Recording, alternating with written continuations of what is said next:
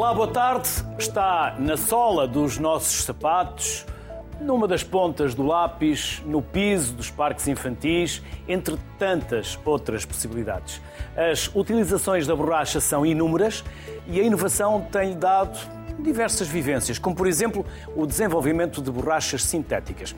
Mas vamos deixar a explicação para quem sabe do assunto, porque tenho comigo em estúdio Luísa Durães, professora e diretora do Departamento de Engenharia Química da Universidade de Coimbra, e João Carlos Bordado, professor do Instituto Superior Técnico e presidente também do Conselho Científico do Laboratório Colaborativo dos Materiais Sustentáveis C5 Lab.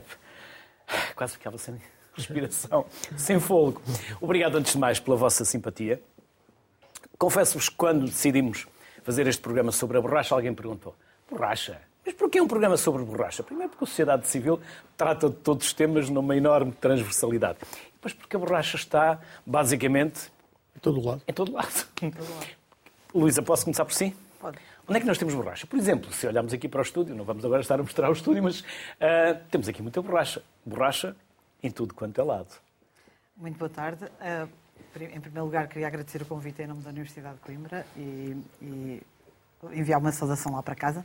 Sim, de facto, a borracha está em, em muito sítio. Uh, eu fiz uma visita há pouco tempo uh, à, Decathlon e, percebi que, que, quase todos os produtos, por exemplo, uh, que precisam de, de atrito, de, de, impermeabilidade, têm borracha. Portanto, onde precisamos de amortecimento, de som, de, de cargas mecânicas, vamos ter sempre elementos de borracha.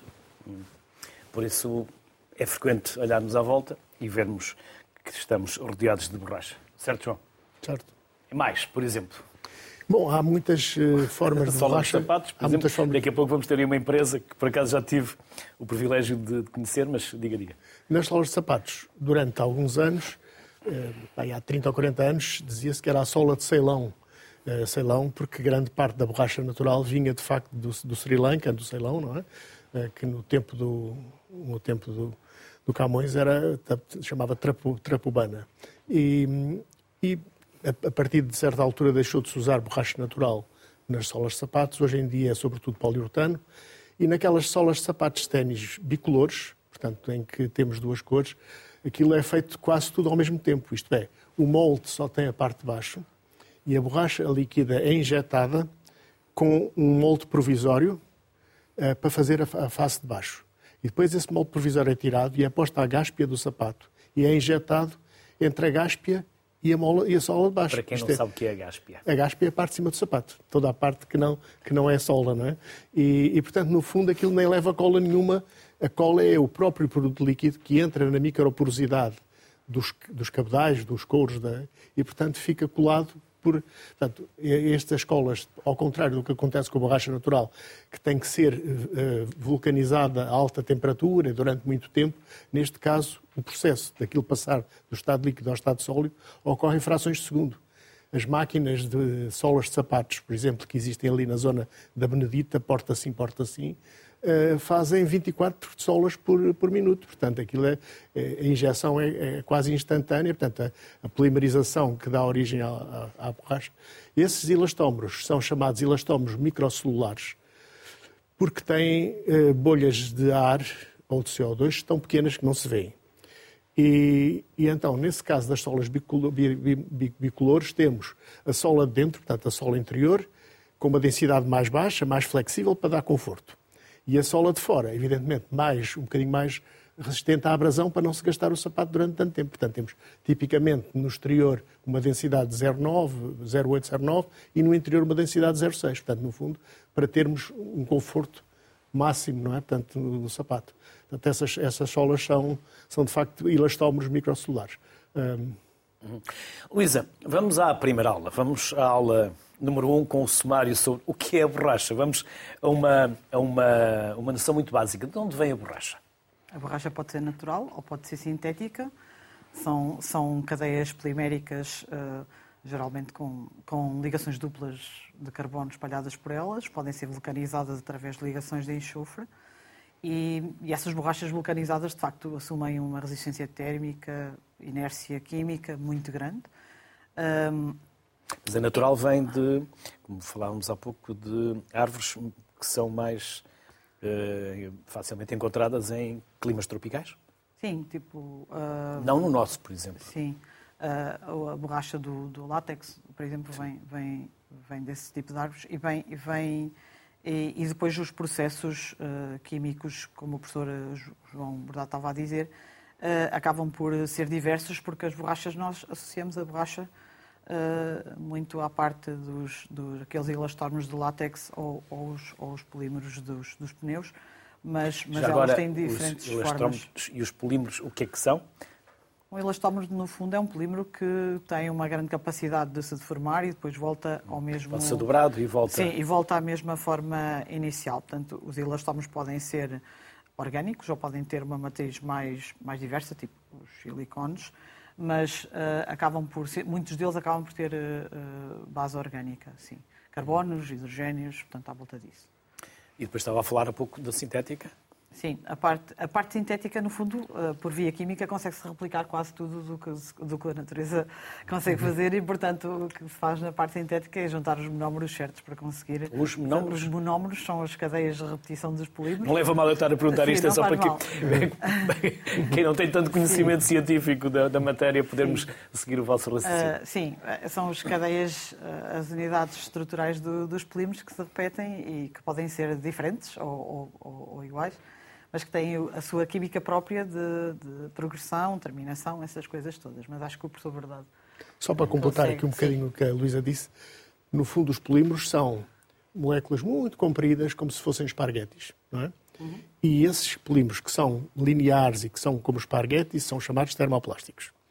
Aqueles que, como, que são elastómeros têm memória elástica e, portanto, têm, no fundo, algumas ligações entre as esparguetes, que se chamam ligações cruzadas, ou crosslinks, e, e de facto um, o, o, inventor da borracha, portanto em 1840, o, o Sr. Charles uh, Goodyear, o que fez foi pegar na seiva da Évia brasiliensis, portanto, que é uma, uma árvore uh, que existe no Brasil. No Brasil não lhe chamam Évia brasileira, chamam-lhe seringueira. E juntar-lhe enxofre e fazer o processo de vulcanização para estabelecer essas. No entanto, essas ligações cruzadas entre as parguetes são sempre muito poucas, porque se forem muitas, passamos a ter algo muito duro que já, já não é deformável. Portanto, se tivermos uma rede com demasiadas ligações, aquilo deixa de ter graus de liberdade. Portanto, para ter alguns graus de liberdade e ter uh, elasticidade, tem que ter muito poucas ligações cruzadas. Portanto, a quantidade de enxofre que vai estabelecer as pontes é uma quantidade relativamente pequena. Esse. Uh, esse, essa resina da Évia brasiliensis é um, uma coisa esbranquiçada que em si própria não tem, e a gente pode perguntar, mas então como é que o senhor Charles Dar uh, Goodyear se lembrou agora de pegar naquilo? Está a falar do mesmo Goodyear dos pneus. Do Goodyear Sim, dos pneus. Atenção, que ele chamava-se Charles Goodyear, mas a empresa Goodyear depois foi só, foi só fundada 40 anos depois dele ter morrido.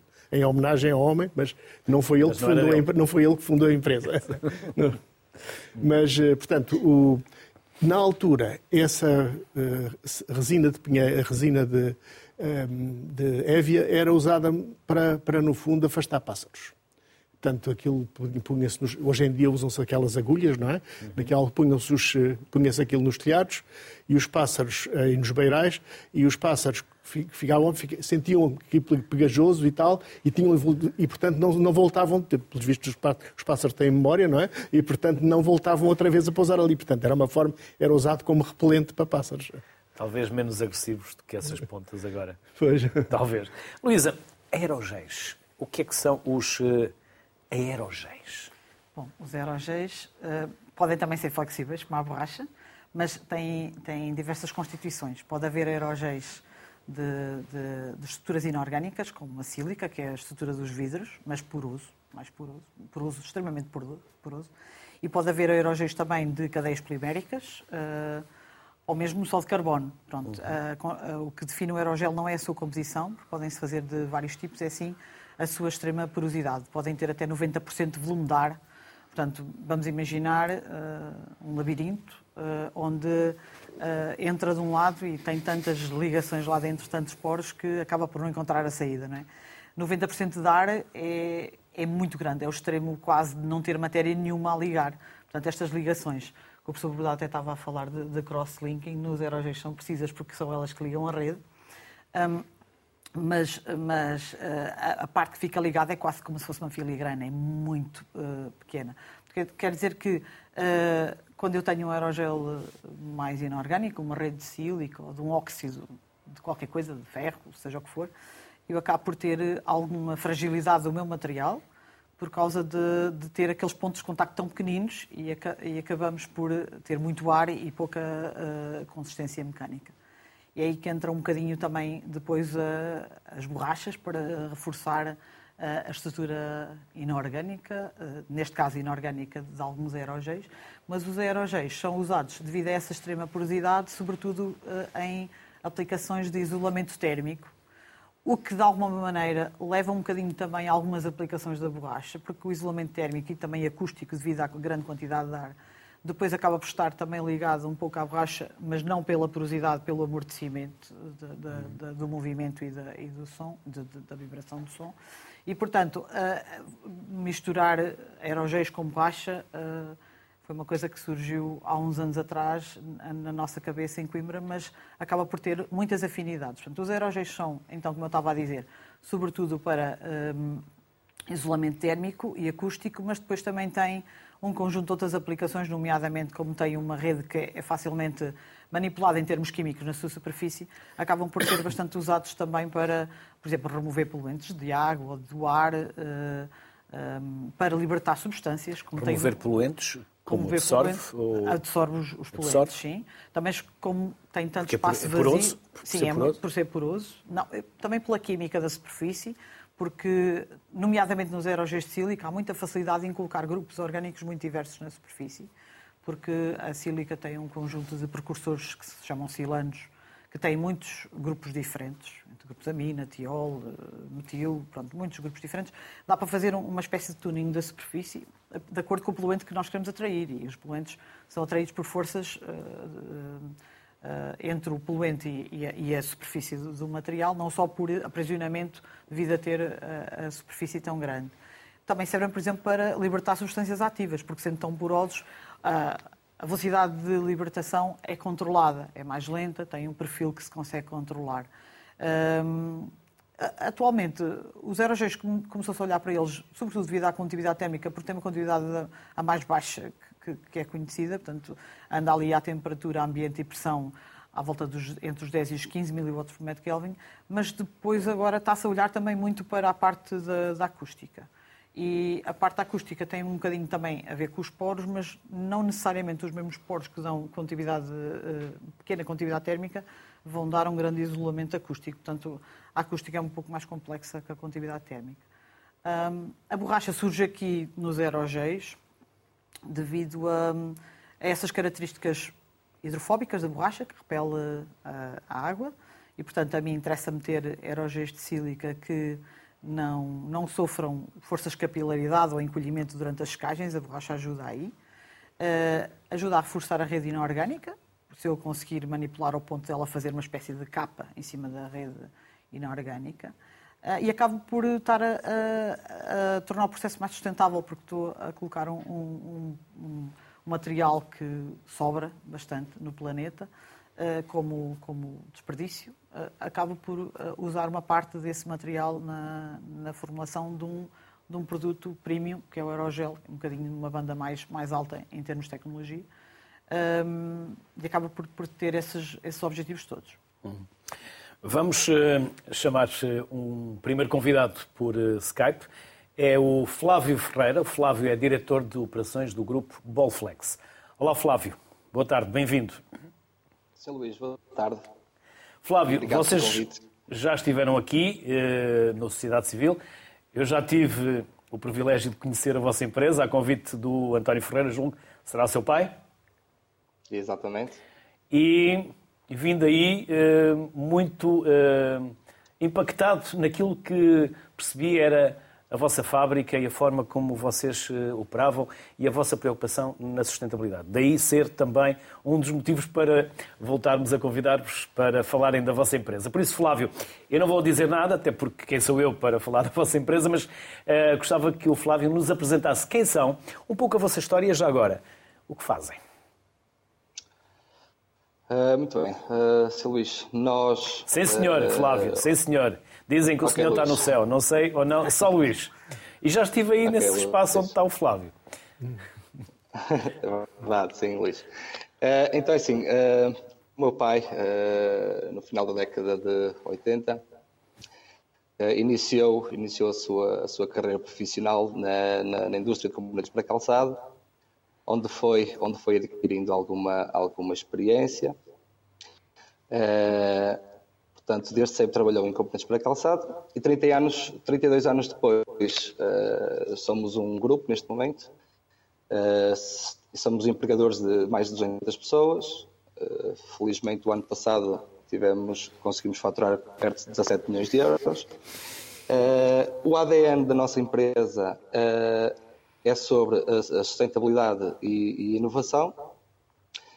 Uh, e então, sobre a sustentabilidade e sobre a borracha, que é aquilo, ou o tema que nos traz hoje. Uh, a borracha é o nosso principal uh, matéria-prima para a fabricação de, de solas. Uh, e sobre sustentabilidade, o meu pai tinha uma dor muito grande porque uh, a quantidade de desperdícios a aterro uh, era muito grande. E foi então que em 2013 ele fundou uma nova empresa, que é a Rubberlink, uh, uma empresa que é gestora de resíduos e, recicladora.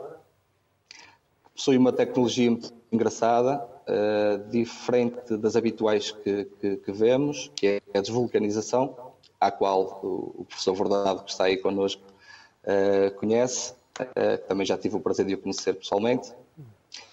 Uh, e, portanto, nós neste momento somos uma empresa que trabalha na sustentabilidade e que temos já vários produtos, à qual conseguimos, temos uma, uma grande taxa de incorporação de, de, de borracha. e vá, e sobre, e sobre um bocadinho sobre a sustentabilidade. Na inovação, como estamos a ver ali o vídeo, fomos também uh, pioneiros em diferentes, em diferentes frentes, uh, como a própria fabricação dos moldes uh, dentro de portas. Estamos neste momento a trabalhar para, para termos, portanto, no futuro, num futuro breve, uns injetados que permite que o sapato seja construído com uma taxa de, de desperdício inferior a 10%. Uh, e vá, assim, do modo geral, uh, é algo que, que, eu. Isto é a primeira Vocês vez têm, que estou a fazer. Não tem é vários materiais, materiais exclusivos com, com, com, características diferentes, Flávio? Sim, temos. Uh, temos, portanto, na área dos termoplásticos, temos o que é chamado TR, temos os lights também na área do termoplástico, temos o EVA, que é um produto que está connosco de 2017. É um EVA também diferente daquele que, que habitualmente vemos uh, uh, na, nossa, na nossa concorrência, portanto, é um EVA de, de, densidade mais alta que a habitual, portanto, com propriedades similares à borracha, uh, mas com alguma leveza. E temos a borracha, que é, como disse anteriormente, o nosso, o nosso, principal, o nosso principal componente de, de, de fabricação de solas onde, e graças à, à Rubberlink, à empresa recicladora de borracha, permitiu-nos uh, uh, produzir algumas, alguns produtos com uma incorporação superior a 60% de borracha reciclada. Uhum. Flávio, e o que fazem os grãos de café? Bom, os grãos de café foi um, um projeto que veio com, com, com dois, dois estudantes da Universidade de Minho queriam lançar uma marca e uma, e uma gama de produtos sobre, sobre uh, uh, o café. E então, uh, e graças à borracha ser, ser um, um elastómero, um polímero, como, como estavam a falar, é, um, é um produto que, que consegue, de certa forma, agarrar tudo que se lhe mete nós então pegámos e testámos, uh, as borras, neste caso eram borras de café, incorporadas na borracha, e resultou naquilo que podemos ver uh, na imagem. Flávio, quem são os vossos principais clientes? Qual é o mercado ou os mercados onde vocês estão? É assim, Luís, nós, os nossos principais clientes são portugueses. Uh, nós trabalhamos com algumas marcas diretamente, mas o sapato acaba por ser, muito, maior parte das vezes, montado cá em, em, Portugal, mais especificamente até em Felgueiras, onde depois acabam exportados para os, os mais diversos países, uh, quer europeus, quer fora da Europa. Flávio Ferreira, obrigado pela simpatia que teve de estar connosco. Obrigado, Elis. As maiores felicidades para si, para o seu pai e para todos e até uma próxima. Obrigado, Flávio. Obrigado, Luís. Sucesso, um felicidades também para si. Obrigado. Obrigado. Obrigado. João, estávamos aqui a falar-se de uh, várias aplicações uh, da borracha. Trouxe aqui algumas amostras. Posso começar por mostrá-las ou não? Claro. Qual delas? Diga-me qual é que quer que eu comece. Pode ser essa. Essa, por Esta? exemplo, é uma espuma de borracha. É, portanto, é uma espuma de baixa densidade, feita de borracha de poliuretano e é, uh, que era usada naquelas, uh, nos marretas da televisão. Portanto, dos bonecos? Nos bonecos, exatamente, nos bonecos. Portanto, isso é feito, é, portanto, tem, tem elasticidade e tem, portanto, a pessoa pode tentar destruir e mudar-lhe a forma que ela regressa, ela volta sempre, regressa volta sempre, sempre, volta à forma, exatamente. Portanto, tem memória elástica, não é? Portanto, a memória elástica caracteriza todas estas borrachas, estes elastómeros. E atualmente onde se aplicam? Tem... Em muitas coisas. Hum, há, há, aplicações convencionais e há aplicações menos convencionais. As convencionais são correias de transmissão, bandas de transporte, anéis de vedação, os orrings, juntas de expansão de edifícios, junta de expansão de pontes. E há outras menos uh, convencionais, como tintas, colas, pavimentos, espumas. Por exemplo, em tintas temos duas aplicações interessantes. Por baixo dos automóveis é sempre aplicada uma tinta chamada Flint Coat, que é uma tinta espessa, normalmente preta, que leva uma quantidade muito grande de borracha para quando saltam pedras, não só não danificar o inferior, mas também não fazer muito barulho dentro do carro. Portanto, no fundo, é dissipação sonora e também dissipação de, de, de quantidade de movimento. Um, o, o Flint Coat é uma, uma aplicação interessante, mas há outra aplicação mais interessante ainda, que foi feita em Portugal desde o século XV, que era a borracha, nesta altura não era borracha, era outro elastómero, que era usado uh, para revestir os, as madeiras das caravelas. Portanto, no fundo, aquela, aquela mistura de asfalto, de, na altura era alcatrão, de alcatrão com gema com clara de ovo, uh, tinha um comportamento elastomérico. E isso deu uma competitividade aos barcos portugueses que conseguiam sobreviver 3 e 4 anos, enquanto que as frotas dos restantes países europeus usavam apenas o alcatrão sem porem a clara de ovo e, portanto, passado algum tempo, a madeira estava toda uh, com infiltrações. Portanto, havia uma, uma, digamos, uma profissão importante na altura, que eram os calafates, é daí que vem uh, a designação de calafetar, não é? E aquilo era não só preencher os espaços entre as madeiras, mas também revestir. Isso nós vemos aquelas pinturas uh, japonesas antigas dos barcos que lá chegaram e aquele, os barcos eram todos pretos, não é? Porque no fundo eram revestidos a alcatrão. Portanto, isto é um exemplo de elastomos que estão a ser usados. Portanto, podemos dizer que essa descoberta de pôr a clara de ovo, conseguir que a clara de ovo desse elasticidade ao alcatrão, consiste de facto numa descoberta interessante, porque no fundo é uma, são dois, dois polímeros que se interpenetram, um polímero linear, que é o alcatrão, e outro polímero reticulado, que é a clara de ovo, que é uma proteína coagulada. É? E, mas, portanto, no fundo, há, há, há, dois exemplos de materiais que deram grande sucesso às, às, às descobertas portuguesas, fatores de vantagem. Uma foi, de facto, esse revestimento das caravelas que durava muito mais tempo. O outro foi o elastómero natural que nós temos, que é a cortiça, que está ali um exemplo, é não é? Em que eh, a cortiça comporta-se como um elastómero e, portanto, assegura a vedação. Qual foi o fator de sucesso? Na altura, quer as barricas com água, quer os frascos, quer os garrafões de, de, quer os garrafões de vidro, pela Europa fora, eram tapados com batoques de madeira. Como a madeira muito rígida para não partir o vidro. Para quem não sabe o que é um batoque. É, um, é um, no fundo, é uma, é uma, uma, rolha, uma rolha grande. Não é? Só que... As pipas e... Exatamente. E, e, o que acontece é que o batoque de madeira, eh, por ser muito rígido, não vedava bem. E, portanto, era posto um têxtil e, e, o têxtil servia para assegurar a vedação. Conclusão. É um pano, não é? Um pano. É um pano. E esse, esses, esses panos, quando eram tirados, eram postos em sítios que às vezes estavam contaminados biologicamente e, portanto, de 30 pessoas que iam à partida, chegavam depois de volta, na maior parte dos barcos europeus, 10, 12, porque entretanto os outros morriam, uns com escorbuto e outros com doenças propagadas. Isso. Ora bem, Portugal na altura já usava a cortiça, portanto não precisava de pôr o têxtil. E ainda por cima, a, rolha de cortiça, o batoque de cortiça, quando é posto, tem os taninos que têm algum efeito desinfetante. Tem os? Portanto, tem os taninos, a composição da cortiça tem taninos. E os taninos têm algum efeito desinfetante. Conclusão, havia menos, muito menos propagação de doenças nos barcos portugueses que nos barcos dos outros. Portanto, no fundo, quer a cortiça, quer uh, os revestimentos foram fatores de sucesso importantes na, no sucesso dos descobrimentos portugueses. Uhum. Luísa, vamos voltar eh, aos aerogéis e à sua capacidade de economia circular. Porque, na verdade, nós estamos a falar de economia circular também.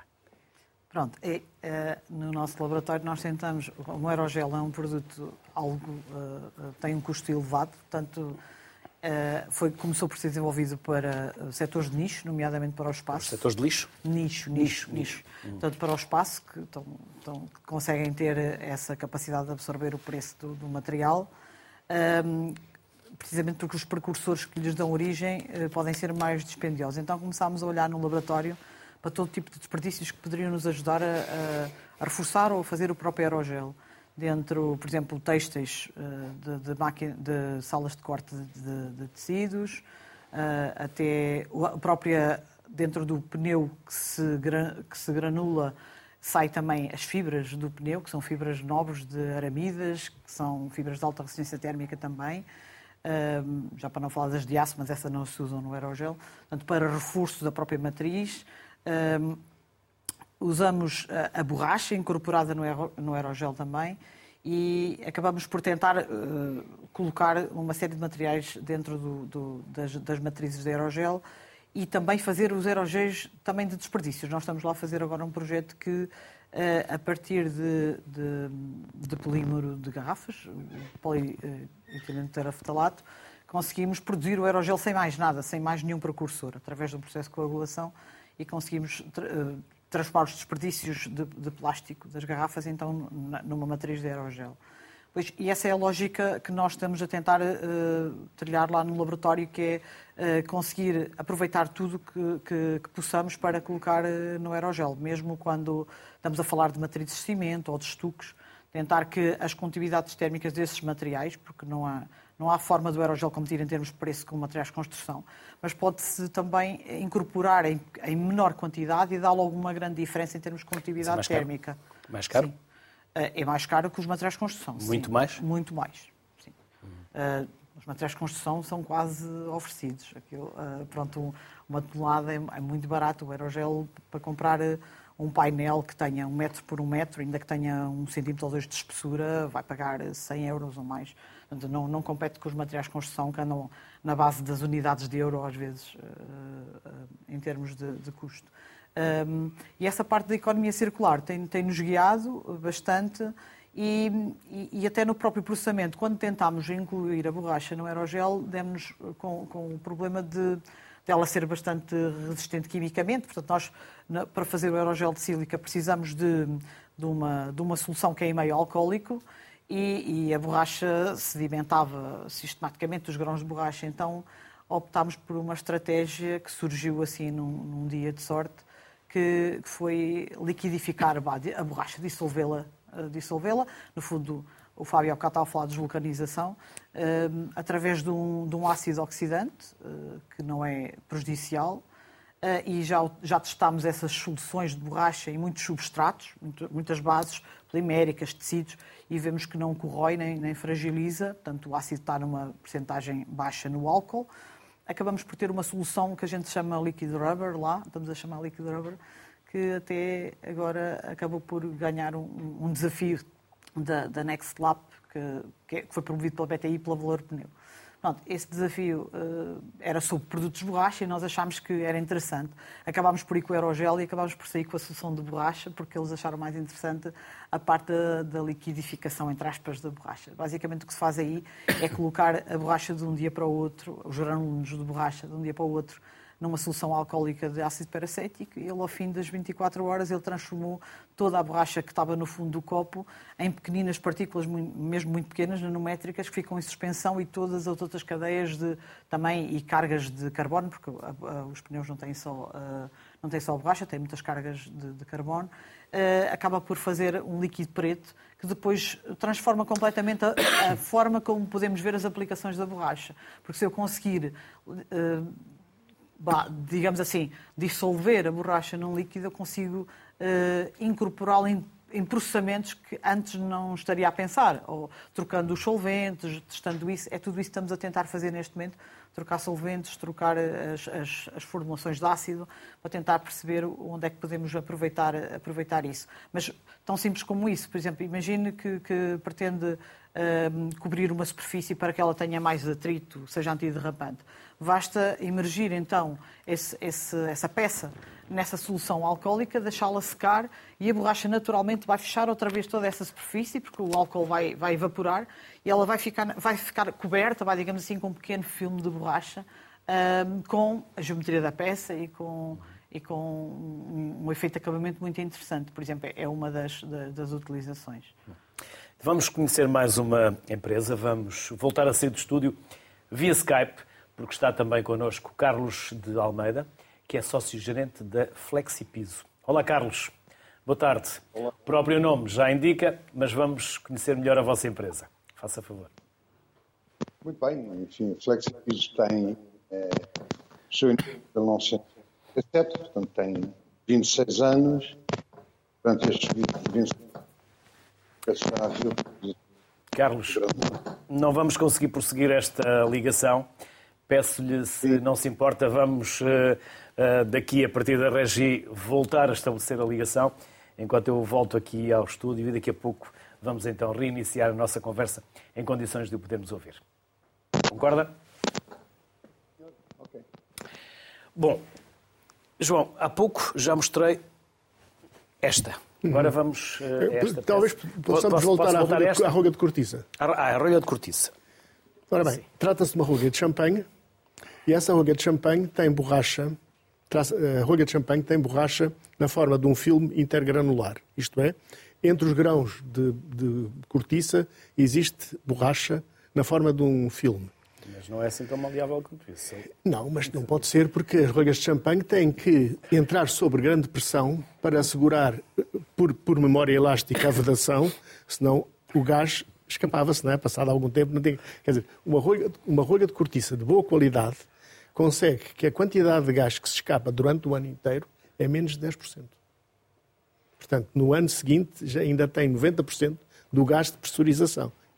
E, portanto, é claro que o que acontece é que se nós usássemos a cortiça com uma cola normal, a cola não penetrava na porosidade e às tantas tínhamos o gás capaz. Portanto, estas, estas rolhas de cortiça que têm eh, borracha de poliuretano consegue assegurar uma estanquicidade quase absoluta. Não é? portanto, e, portanto, no fundo, é uma aplicação eh, não muito convencional da borracha. Isso que aí está tem aí 90% de cortiça e 10% de, de borracha. Nós olhamos e parece que não tem borracha nenhuma. Pois, mas, eh, mas de facto, isso é feito sob pressão, claro, é feito no molde sob pressão. E, e, é, e, o, e, os champanhes portugueses, os vinhos de pressão, são exportados para todo o lado.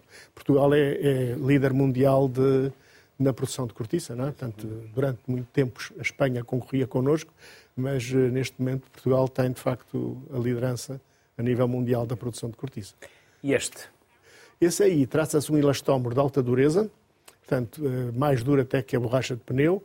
É um elastómero que, tal como as bolas, quando se deita ao chão, salta. É claro que neste chão, que é um chão mole, não salta porque, evidentemente, o chão dissipa, mas uma das eh, a palavra resiliência tem a ver exatamente com a capacidade de resposta a energia cinética, no fundo, provoca quando bate no chão, numa superfície dura, deforma, e essa deformação provoca depois a elasticidade provoca que haja um salto. E a resiliência é tanto maior quanto maior é o, o, o rebound, o salto que ocorre. Portanto, é, é, é os, os elastomos de alta dureza têm essa propriedade de, de facto, conservarem energia e transformarem energia uh, cinética depois em energia de, cinética em, em sentido inverso. Não é? Portanto, esse é um elastómero de alta dureza. Como algumas bolas. Saltitonas. Exatamente. Saltitonas, saltitonas exatamente. As bolas saltitonas. As borrachas, as durezas das borrachas medem-se numa, numa escala de dureza chamada Shore. As borrachas muito moles têm um Shore 20, as borrachas muito duras têm um Shore 80 ou 90, portanto é uma escala de 0 a 100. É? Então vamos agora voltar ao Carlos de Almeida. Olá, Carlos. Vamos ver se é desta FlexiPiso. Novamente. Sócio-gerente. Vamos conhecer então a empresa. Para além daquilo que já ficamos a perceber pelo próprio nome da empresa, vamos conhecer-vos um pouco melhor. A vossa história, há quantos Pronto. anos, tudo aquilo que nos quiser contar. É uma empresa que foi, foi constituída por mim em 1997, portanto tem 26 anos e que se dedicou a, a e dedica-se à, à, reciclagem de, à, ou à reutilização de granulado de pneu reciclado. Portanto, temos várias utilizações uh, e o pneu, o granulado de pneu, corresponde a cerca de 92% do peso da, da matéria-prima, portanto, utilizada. Portanto, tem é, é, é, quase, digamos que é quase só pneu com alguns isocianatos e alguns catalisadores.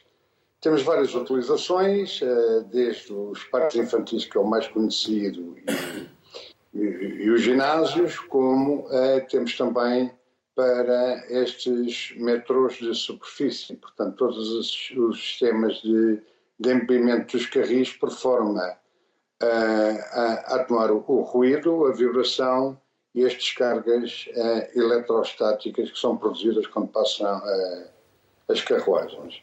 FlexiPiso, neste momento, tem uh, uma fábrica em Portugal e tem outra fábrica no Brasil, igual, neste momento um pouco maior no Brasil, também a dimensão do país é totalmente diferente. E estamos presentes em, em muitos mercados com, com, os nossos distribuidores, desde a Europa, América do Sul, continente asiático, é, e pronto, e temos de facto uma tecnologia que é própria, que é nossa, fomos nós que desenvolvemos e, e trabalhamos com várias multinacionais, sobretudo na área da, dos light rails, portanto, estes metros de superfície. E é Carlos, isso um bocadinho da história da Flexipiz. Carlos, Brasil, já agora em parte já respondeu, mercado da América Latina, mas Brasil pela dimensão, pela escala e pela capacidade de se expandirem depois no restante mercado da América Latina? Porque são Sim, inovadores? Brasil, porque estão à frente também na inovação e na tecnologia? Não, e, e, e sobretudo porque eh, toda a indústria do setor da construção civil em 2008, 2009, 2010, na Europa, sobretudo na Península Ibérica, passou por, eh, por imensas dificuldades e, portanto, a empresa, para sobreviver, é, teria que se expandir e, e, e pareceu-me que o Brasil era, era, era o, o, o mercado para onde devíamos de, de ir.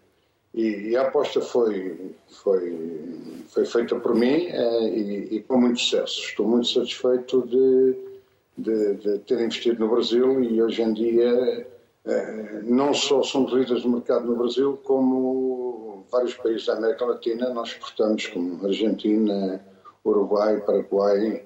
Estamos neste momento, inclusivamente, a, pensar montar uma unidade industrial no México. Uhum. México, para também atingirem esse mercado mais próximo dos Estados Central, Unidos? sim. É, exatamente. Uhum. Essa é a ideia. Tanto para os Estados Unidos como a América Central.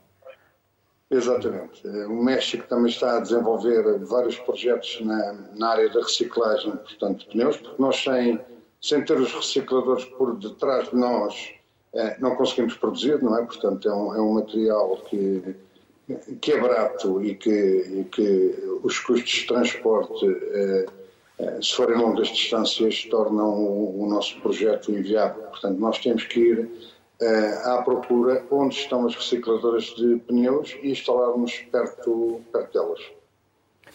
Quantos pneus reciclam em média, Carlos? Se é que podemos ter uma ideia da quantidade de Sim. pneus. Pode, quer dizer, só em Portugal, e refiro-me a Portugal porque no Brasil pode pôr o triplo, mas só em Portugal eh, nós consumimos eh, cerca de 1.500 toneladas de, de SBR por, por, ano, portanto, o granulado de pneu. Isto equivale a, a, a, cerca de 300 mil, 400 mil pneus de viaturas ligeiras, para ter, enfim, uma escala de, de dimensão. Ou seja, o FlexiPiso, nestes anos de existência, estamos a falar mais de 8 milhões de pneus reutilizados. Carlos, isso significa também um grande investimento em investigação, inovação, tecnologia? Continuam a investigar, é, a desenvolver a tecnologia. Significou, significou um, um, grande investimento em, em, investigação e em tecnologia, porque um, o, o, os equipamentos que nós temos para a produção em fábrica são totalmente desenvolvidos por nós, o know-how é nosso e, e não sai dentro da nossa empresa. Portanto, não existem equipamentos iguais aos nossos no, no mercado. Carlos, quero agradecer-lhe também o contributo, a simpatia de aceitar o nosso convite e desejar-lhe sucesso, em especial agora para o México. Muito obrigado. Uma boa tarde a todos. Muito obrigado, obrigado. Carlos. Boa tarde. Muito, muito boa obrigado. Tarde. Obrigado. Boa tarde. E por falar em pneus, eu estava aqui a tentar encontrar para ver se eu não digo Tire for Build? Build-ins. Build, yeah. Build-ins? É assim que se diz? É. Foi um projeto que iniciou em 2018, uh, numa parceria entre o Departamento de Engenharia Química e o Departamento de Engenharia Civil da Universidade de Coimbra. Uh, o professor uh, responsável, o professor Paulo Santos, em que eu fui co-responsável e a ideia de misturar, lá está, o aerogel com a borracha acabou por uh, resultar então num aerogel que consegue manter as propriedades de condutividade térmica sem, uh, com a borracha, sem deteriorar essas propriedades, sem, sem aumentar a condutividade térmica. Quando digo deteriorar é não aumentar, que é o que nós queremos. Mas uh, um, estavam há pouco a dizer os números em Portugal de, dos pneus. Realmente os pneus sendo, sendo um material polimérico bastante resistente à degradação, uh, mesmo ambiental, demoram várias dezenas de anos uh, e têm problemas de libertação também de gases com a decomposição. Também não se podem deixar ao ar livre, começam a criar líquidos dentro dos pneus e depois atraem mosquitos essas, e provoca doenças. Um, acabam por ser uma, um, um problema semi-resolvido, porque, não sei se têm noção, mas por ano são capazes de se produzir um bilhão de pneus. Imaginem isso tudo ao fim, quantas vezes mudamos os pneus do carro ao longo de uma vida de um carro e ainda estamos a resolver os problemas do último século, da borracha que se acumulou no último século. Porque agora só, só mais recentemente é que começou a haver este alinhamento na, na, já, já há algum tempo, mas este alinhamento na recuperação da, da borracha eh, em, em fim de vida ou reciclada, como queiram chamar. Uh, e, e, isso é, é, de facto um problema grande porque, como estava a dizer uh, há bocado uh, o nosso entrevistado, não, não, isto não se resolve no aterro. Hum, nem pensar, certo? É, é um, nem queimar. Sim, nem, ela também é usada para a produção de energia. De queimar a céu aberto. Ah, a céu aberto, um pneu a queimar normal. demora muitos dias, muitos dias e a, poluição que... a queimar e a poluição que provoca, não é? mas, mas existe de facto a aplicação de recuperação para a energia, portanto, em caldeiras, e existe essa, essa outra via. Uh, que tem, obviamente, uma pegada muito maior do que introduzir a borracha, com as suas propriedades tão, tão diferenciadas, num novo produto. Portanto, é, deverá ser essa a linha.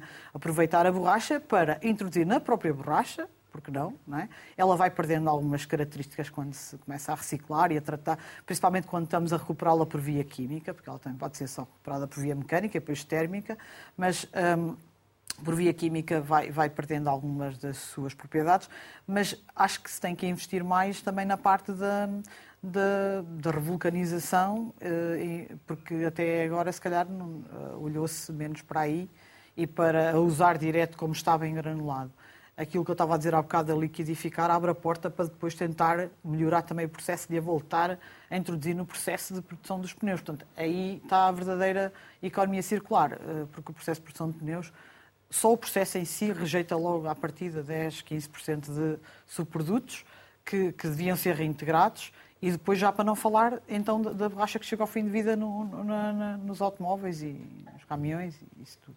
Voltando só atrás no projeto, do, do projeto que falava Sim. há pouco, tem vantagens na energia e no ruído? Uh, estes aerogéis foram testados quer para som, sim, sim. Quer, para uh, absorvedores de som, quer pela parte térmica, sim. Uh, na altura, o que é que se tentou? Uh, na, na engenharia civil há a forma de, de fazer protótipos paredes, e o que se fez foi, como o aerogel de facto é um produto mais caro, o que se fez foi estas paredes eram, são, são simuladores de, da construção mais moderna, que é modular, basicamente. O projeto estava mais focado em, em estruturas de aço leve, portanto, que, que se enchem de isolamento térmico, neste caso lã mineral, e depois com gesso cartonado fecham-se as paredes e o que, o que se nota nesse tipo de edifícios é que na parte do, do, do caixilho, digamos, do freio metálico, há pontes térmicas a trocar calor do exterior para o interior e vice-versa. Essas pontes térmicas fazem sair quase o calor todo, porque é a zona, a zona prioritária de, de saída do calor do interior do, da, do compartimento. E basicamente o que se tentou fazer foi tiras de aerogel, uma vez que é mais caro, aplicava só apenas nessas tiras, nessas partes do caixilho, também se pode pôr em portas e janelas, também são os, os, os locais uh, preferenciais para sair o calor. Um, e aí conseguir uma grande resistência térmica para que, de facto, o envelope da, da, da, casa ficasse, ou do prédio, ficasse fechado em termos de trocas de calor. Pronto, e investimos mais nessas tiras de corte térmico, como assim se chamam. Elas já existem no mercado, mas não feitas de aerogel, portanto não têm a mesma condutividade térmica do aerogel. E pensámos em recuperar então a borracha, o aerogel e as tiras.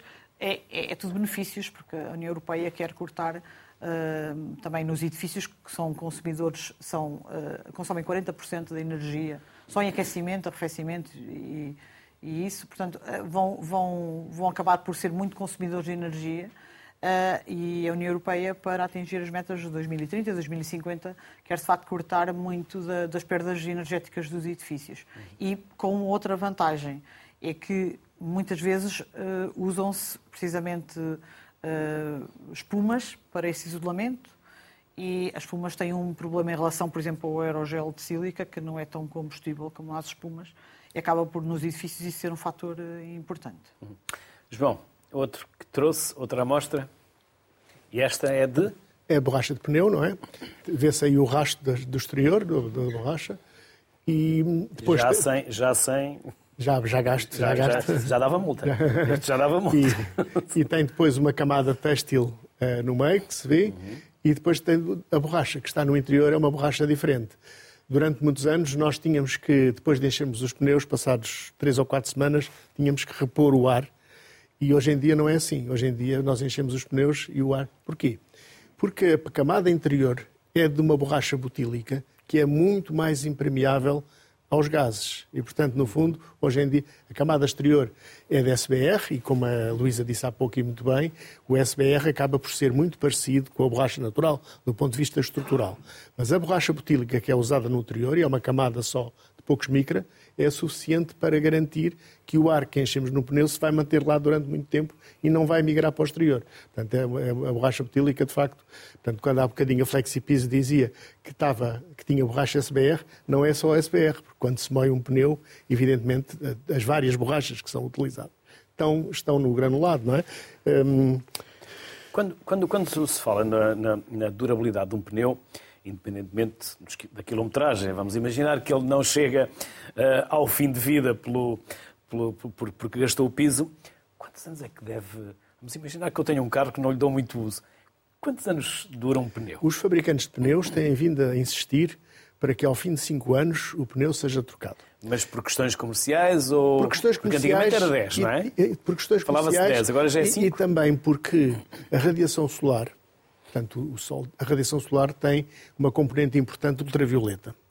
E essa componente ultravioleta tem energias superiores às ligações carbono-carbono. E, portanto, no fundo, se houver incidência da radiação solar durante muito tempo num pneu, ele vai começando a fissurar e vai começando a ficar degradado. Portanto, e, portanto, os cinco anos que eles dizem é, no fundo, é, para se o pneu estivesse exposto durante esse tempo, não é? Evidentemente, de noite não apanha sol, muitas vezes está à sombra e, portanto, na prática, o pneu, ao fim de 10 anos, ainda pode ser usado com segurança. Mas, evidentemente, os fabricantes de pneus insistem nos 5 por razões óbvias, não é? Comerciais, não é? Claro. Vamos eh, conhecer mais uma empresa, por isso vamos convidar a Marta Martins. A Marta é gestora de projetos de inovação da Genan. Olá, Marta. Olá, muito boa tarde. Vamos também conhecer a vossa empresa. E que projetos são esses que a Marta gera? Sim. Um, portanto, a Gannon é a maior empresa de recicladora de pneus em fim de vida a nível mundial.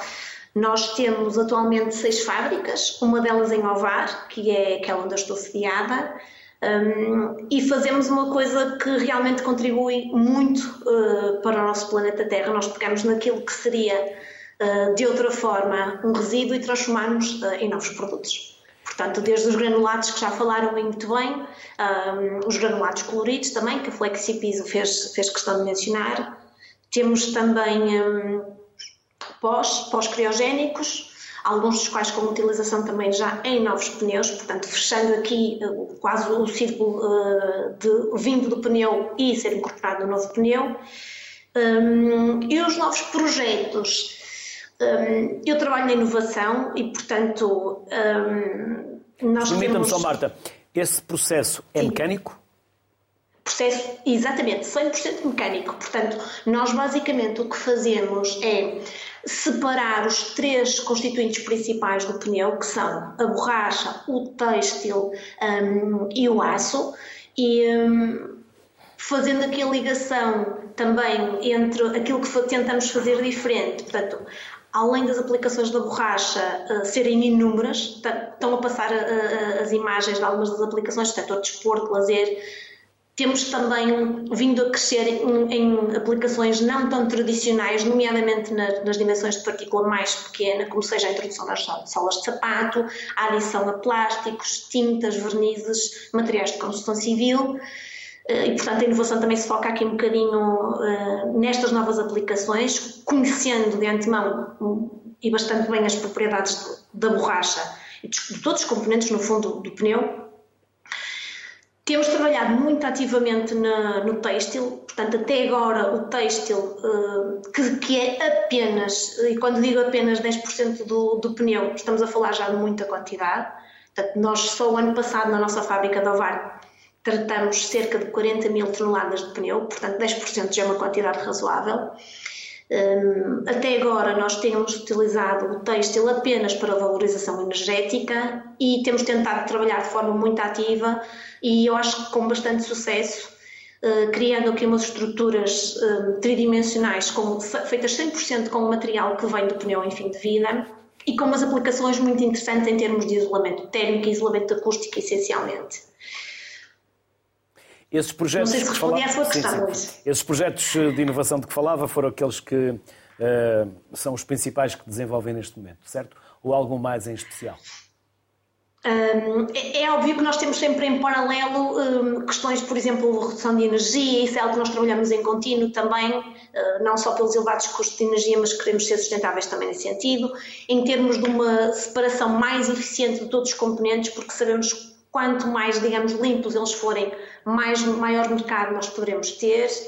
Isso eu diria em termos também de qualidade dos produtos. Eu acho que isso são quase linhas paralelas e que decorrem sempre, tanto na produção, na qualidade como na inovação, que são setores que andam sempre de mãos dadas. O vosso mercado é nacional, de... Marta?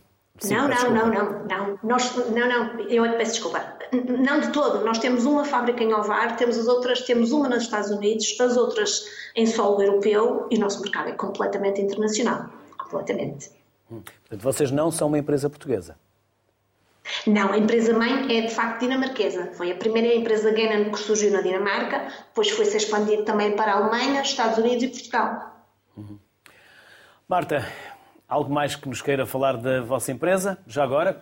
Quantos uh... colaboradores têm? Nós estamos a falar de qual, qual é a dimensão da Genan.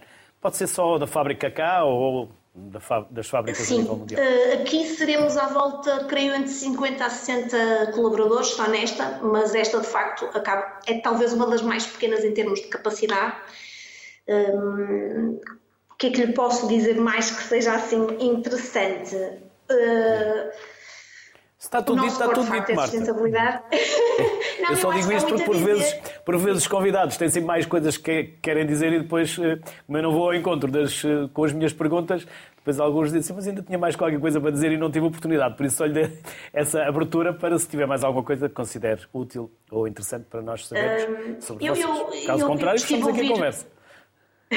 Não, eu estive a ouvir os convidados anteriores, os convidados que aí estão em estúdio. Eu tenho também o prazer de, de conhecer a, a, professora Luísa. Estamos juntos no programa do Next Lab.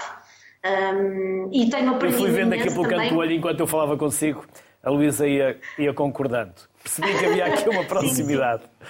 sim, sim. Exatamente, exatamente. Uh, e também os convidados anteriores, portanto, uh, isto porque também temos sido muito abordados por muitas empresas que têm procurado dar um bocadinho mais de sustentabilidade aos seus, aos seus produtos e, portanto, utilizar um reciclado de borracha eh, vai, vai nesse sentido. Hum, também querem aumentar o teor de, de reciclado, de reciclável nos seus produtos, querem diminuir a pegada de carbono e, portanto, temos tido aqui umas parcerias muito, muito interessantes. E como nós costumamos dizer aqui no core da empresa, o único limite é de facto eh, a nossa imaginação, portanto, é, é um bocadinho a mensagem que, que quero transmitir, é essa. E está transmitido, ou transmitida. Marta, Marta Martins, obrigado. Felicidades para si e para todos. Obrigada eu. Até uma próxima. Muito obrigada. Obrigado. Até à próxima. Muito obrigada. Muito obrigado. João, podemos considerar o pó... Há, há uma coisa que a Marta sim, sim. se esqueceu. É ah, que... afinal, a Marta ainda tinha mais qualquer coisa para dizer. Não, é, porque, é que cada, cada campo de relva artificial em que a borracha é usada como eh, portanto, como enchimento no fundo, não é? Eh, cada campo de relva artificial, um campo de futebol standard, leva 120 toneladas de borracha. E 120 toneladas. Nós não vemos porque elas estão em baixo, não é? Só quem joga futebol é que vê. A quantidade, a quantidade é muito significativa, assim. são 120 toneladas de borracha sim, em cada campo de futebol. Portanto, é uma das aplicações importantes. É claro que a valorização energética, de que há bocadinho a Luísa falou, é feita, por exemplo, muito eh, usualmente nas fábricas de cimento. Uhum. E nas fábricas de cimento não tem problema nenhum, porque depois os gases que saem do forno passam em contracorrente com, com a matéria-prima e, portanto, os fumos acabam por sair branquinhos. Uhum. Se a borracha fosse queimada ao ar livre, eh, tínhamos uma fumarada preta. Horrível, é? Mas tem uma aplicação interessante, que é assim, no Alentejo, quando eles têm os, os campos infestados com doninhas, que fazem aquelas covas, queimam pneus nos, nas entradas e as doninhas desaparecem completamente porque aquilo fica, por vistos, algum alcatrão da queima e as, as doninhas desaparecem completamente. É uma, uma forma de desparasitar ou de, de, de afugentar, as, de afugentar as doninhas. Temos 30 segundos para cada um. Peço-lhe, João, podemos considerar eh, o pó da borracha como microplásticos? Sim. Podemos? Os micro, a definição de microplásticos vai até meio centímetro. No entanto, os microplásticos no mar, que é o problema que se põe, é um problema que não se põe em relação à borracha. Porquê? A, densidade do pelar da borracha é 1,2. E, portanto, 1,2. E, portanto, no fundo, o que vai acontecer é que a borracha vai parar ao fundo do mar, à vasa de fundo. E a vasa de fundo, eh, os processos que decorrem por estar muito longe de oxigênio são processos anaeróbios. E, portanto, processos? anaeróbios, processos fora, sem oxigênio. E os micro-organismos que existem na vasa de fundo destroem a borracha em poucas semanas. Portanto, no fundo, enquanto que os outros plásticos, o polietileno, o polipropileno, o PVC, de facto acabam por constituir um problema, a borracha não constitui problema porque, de facto, na vasa de fundo, a degradação da borracha. Opera, há um acrescento outra coisa, que é a borracha, sendo o elastómero, tem sempre muito espaço livre. E, portanto, os próprios micro-organismos conseguem passar no espaço livre para o destruir por dentro. Não estão só a destruir a superfície. Luísa, 30 segundos. Desafios para, para a indústria neste momento Sim. que se colocam então, e que nós possamos eu, eu resumir pegar, em 30 segundos. Ia pegar aqui na, na, na, última parte, porque realmente não falámos aqui da recuperação biológica da, da borracha, e é uma outra via, é usar os micro-organismos para, para processos de recuperação da borracha. Eu costumo dizer que eu acredito muito no poder da química da química para tudo. E então, Até na eu química acho entre que... pessoas. Exatamente, Foi o que aconteceu aqui pessoas, hoje. Exatamente. Pronto, então, se nós conseguimos, através... Eu sou engenheira química, o professor Bordá também, Um, mas eh, se nós conseguimos, através da química, fazer coisas tão complexas, como a borracha artificial, certo? Nós também temos conseguido desconstruí-la. Portanto, e eu acho que a engenharia da desconstrução de coisas que no ambiente estão muito estáveis e que vão demorar muitos anos a degradar-se é essencial no, no, no, nas próximas décadas. Os engenheiros têm que começar a olhar para a desconstrução daquilo que construíram para voltar a reconstruir, como se fosse um, um Lego que constrói, volta a destruir e volta a construir uma coisa igual ou diferente. E, portanto, acho que é por aí. A química junta as peças todas. Luísa Durães, João Carlos Bordado, aos dois. Obrigado por esta química que se estabeleceu entre os três e quem esteve também à distância. Obrigado por essa engenharia de construção, mas também de desconstrução, de conhecimentos e saberes que tiveram aqui ao longo da Sociedade Civil de hoje. Obrigado por se terem deslocado aqui ao nosso estúdio, pelo tempo e pelos conhecimentos e saberes que connosco partilharam. Foi, foi com Bem-ajam. Foi com Obrigado. Gosto, muito gosto. E um bom Obrigado. regresso. Obrigado. Inovação, tecnologia e o que de melhor há em Portugal também na borracha. Foi hoje o tema. Até amanhã.